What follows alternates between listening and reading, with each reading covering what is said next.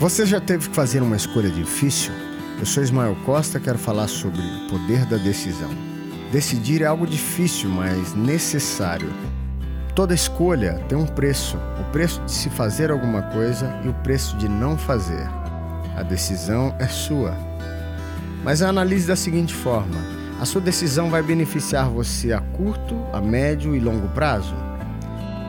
A sua decisão vai beneficiar mais alguém além de você mesmo? Ou vai prejudicar? A sua decisão vai te levar para o futuro que você deseja ou é algo apenas superficial? Não tenha medo de decidir, não tenha medo de arriscar.